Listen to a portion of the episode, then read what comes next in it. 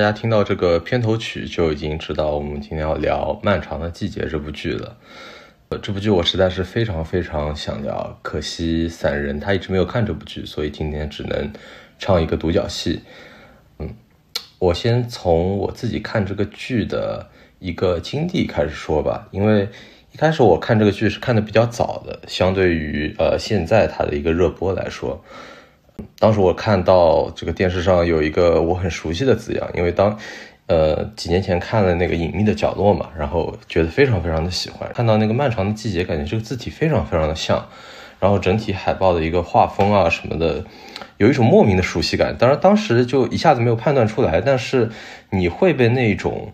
呃有点陌生但又有点熟悉的感觉所吸引，于是就点进去看了。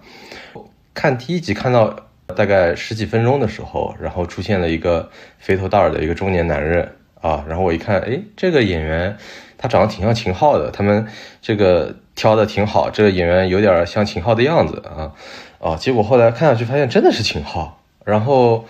就非常非常的震惊，尤其是他饰演的这个彪子，他一种。他可能就代表着大家普遍的心中这个东北人二舅的这么一个形象吧，就是傻呵傻乐呵呵的，然后在那儿，嗯，特别的彪，然后干事儿呢也不讲究什么章法，然后自己快乐就行了这种感觉。然后后来就一直看了下去，在看到大概第五六集的时候，我基本上已经就说放弃了，或者说放下了对这个整个凶案的。解密的一个执念，就我已经不是很在乎，就说这个凶案它的凶手到底是谁，或者说他背后的谜团究竟是怎样的，我只在乎就是剧里这些人的命运。然后我记得我在看呃最后一集的时候，当时就是它是一集一集放送的嘛，我在看最后一集的时候，正好在日本旅游，我在一个拉面店前面排队，呃，因为那个在五一时间时候出去旅游，你就是。不可避免的到任何店去都要排很长的队，然后那个拉面店我排了大概一个多小时，然后正好就是它的最后一集放出来，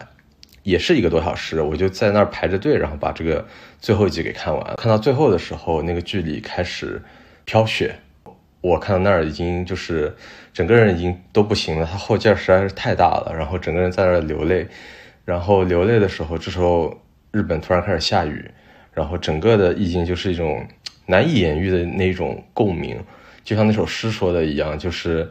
呃，打个响指吧，打一个共鸣的响指。然后看完之后，我就开始拾到我的朋友们啊，然后包括同事啊，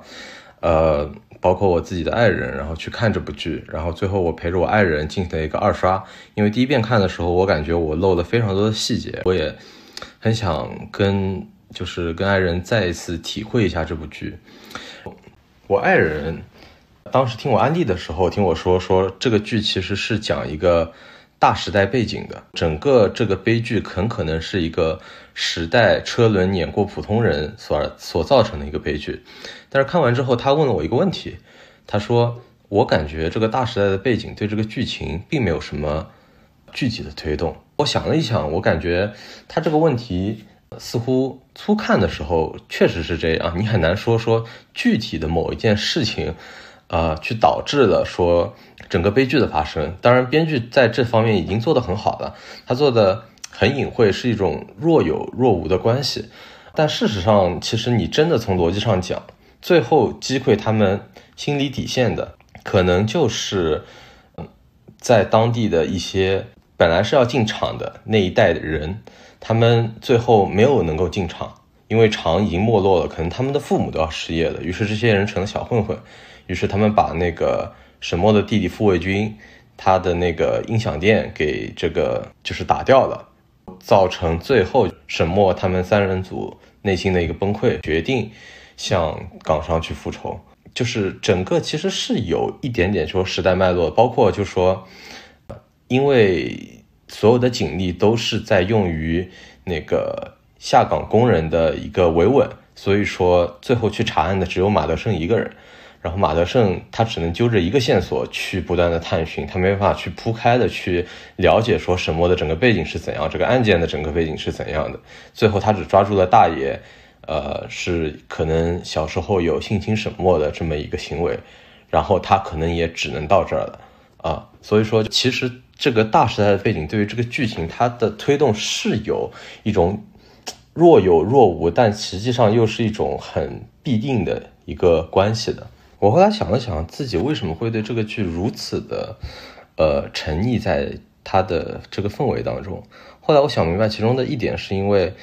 呃在其中很多一些喜剧的片段，是因为我们从一个现代人的角度去看当年那些下岗工人。啊，或者面临下岗的这一代人，他们的一些行为，包括呃，主角范伟演的这个王响，他一开始是啊，劳动最光荣，讲的就是一个名誉，讲的就是一个光荣，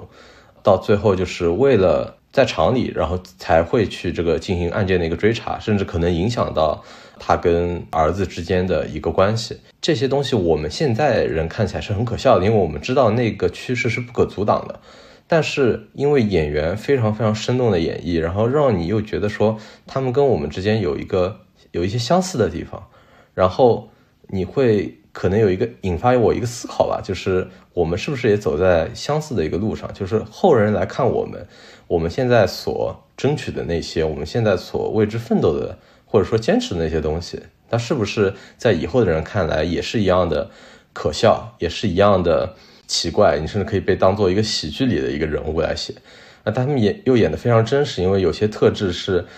跟我们身边的人是一模一样的。就我印象最深的就是，呃，范伟他所饰演角色的那个老婆就是罗美素，我靠，简直就是就是身边的妈妈这种感觉，就是尤其是这个妈妈她在床上抱自己的儿子，用那种把他整个包围起来的这么一个姿态的时候，让我非常非常的感动。此外，我还记得有一个创作者，这个剧可能是剧作一幕幕上面的一个巧思吧。就比如说，最后王阳他溺水了，然后当然范伟是演绎了一段这个父亲如何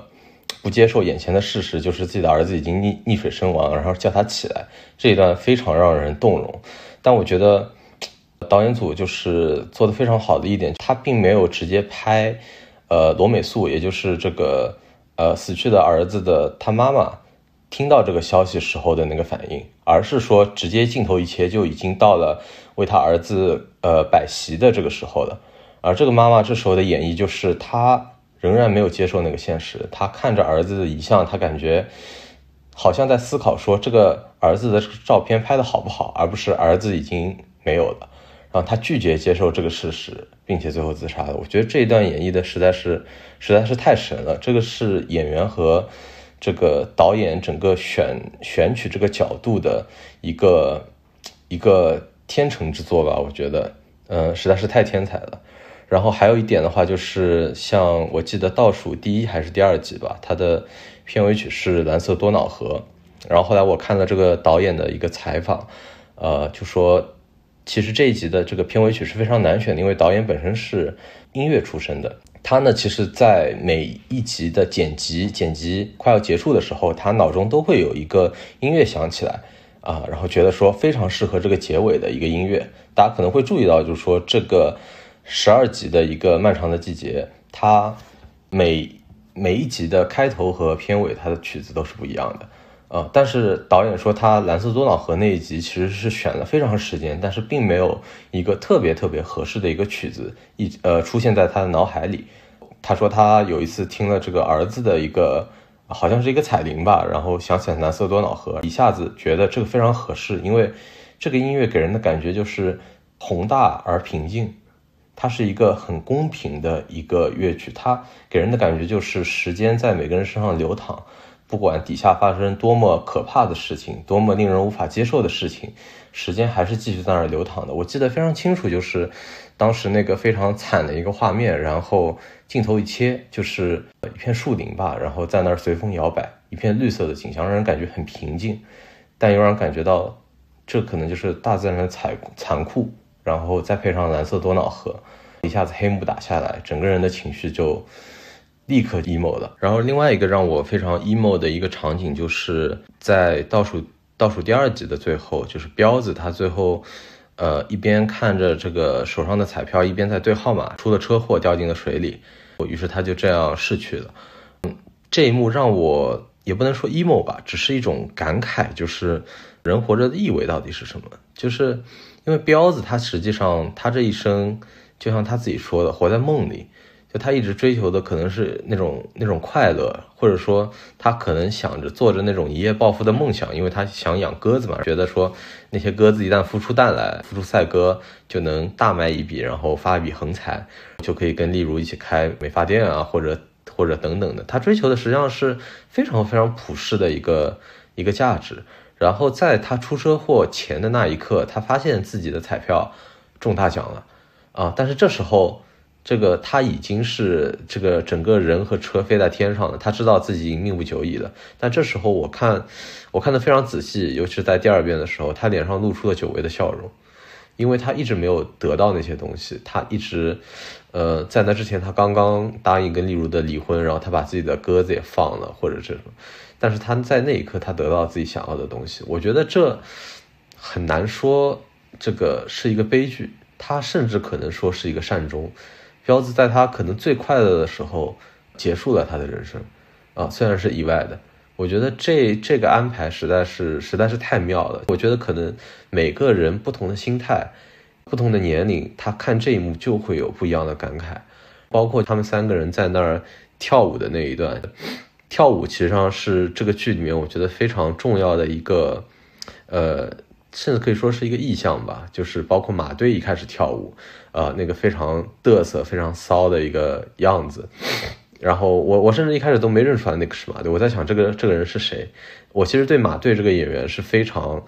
之前就有很多了解，包括他在《理想之城》里面演那个孙俪的一个上司嘛，然后演的非常好，我觉得就像是我心中一个建筑师、建筑的公司里面一个所长的样子，特别特别像，因为我本身是这方以前是这方面的从业者。但是那一刹那，我真的认不出来他是谁。我觉得他就是一个老年 disco 的一个一个老大爷。但你说他们三个人都善终了吗？我觉得都善终了，因为他们虽然说这是一个漫长的季节，对他们来说，就他们都有心中的一个执念没有解开。呃，但是我觉得这个剧其实，呃，在这方面是很善良的。其实一个人有一个执念的东西，某种程度上来说也是幸福的。就是他可以一直去追逐那个东西，并且他们三个人在自己老年的时候都可以得以解开这个心结。我觉得这件事情可能是可能是最最幸福的一件事情。就是王想知道了自己的儿子究竟是为什么而死的，然后彪子呢，可能临终前知道了自己一生不是那么悲运，他获得了自己想要的一个释放，同时他又获得了大奖。然后马队知道了那个案件的真相是他自己破获的。从乐观一点的角度来讲，就是一个夫复何求的概念。然后我们回到跳舞，就是我觉得他们三个人在 KTV 跳舞那一段真的是可以载入影史的。我看到他们跳舞的那一段，我立刻就想到了《白日焰火》的那一幕廖凡最后在那个舞厅里跳着跳着，然后身边的那些正经的跳舞的人逐渐消散，最后留他一个人在那儿狂舞。其实跳舞就是一个一个人他释放他。呃，随想这么的一个过程，我甚至觉得我看完这部剧后，我也喜欢上了跳舞，尤其是这个彪子那个摆着大肚皮，然后在那儿魔魔性的舞动，那个真的是这一幕实在是在心中太难以忘怀了。啊，我觉得每一个每一个 emo 的人都应该去跳一跳舞，都应该跟着彪子一起去扭动。啊，不管你有多细的腰肢，还是说多大的肚皮，我觉得这个剧最后的一个落款也是非常非常让人意味深长的，就是往前看，别回头。呃，事实上那个章节题打出来的时候，我们才恍然大悟，就说哦，原来从第一集到第十二集，整个都是第三章，这真是一个漫长的季节。然后王想对着以前的自己说，往前看，别回头，这是一种。很美好的祝愿吧，就是希望自己说，呃，以前的自己如果能再来一次，可能他不会执念于某一些事情，啊，可能自己的儿子可以活下来，或者说可能自己可以坦然接受一些事实，然后在这些年里活得更好，活得更没有执念，活得更自由。但是导演最后又放了一首《再回首》，我觉得这个导演真的是引号的用心险恶。呃，我觉得看完这部剧，后来后劲儿非常大，就是一直在想，一直在就是会看剧里的一些片段啊，或者听一些歌啊，或者什么的。我觉得最害怕的就是属于我们这一代人的这个漫长的季节才刚刚开始啊。但是同时，我们又只能听王响的话，就是往前看，别回头。Your smile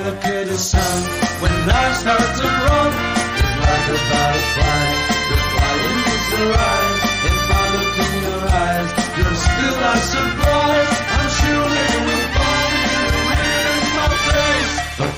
Ba-da-ba-ba-bum.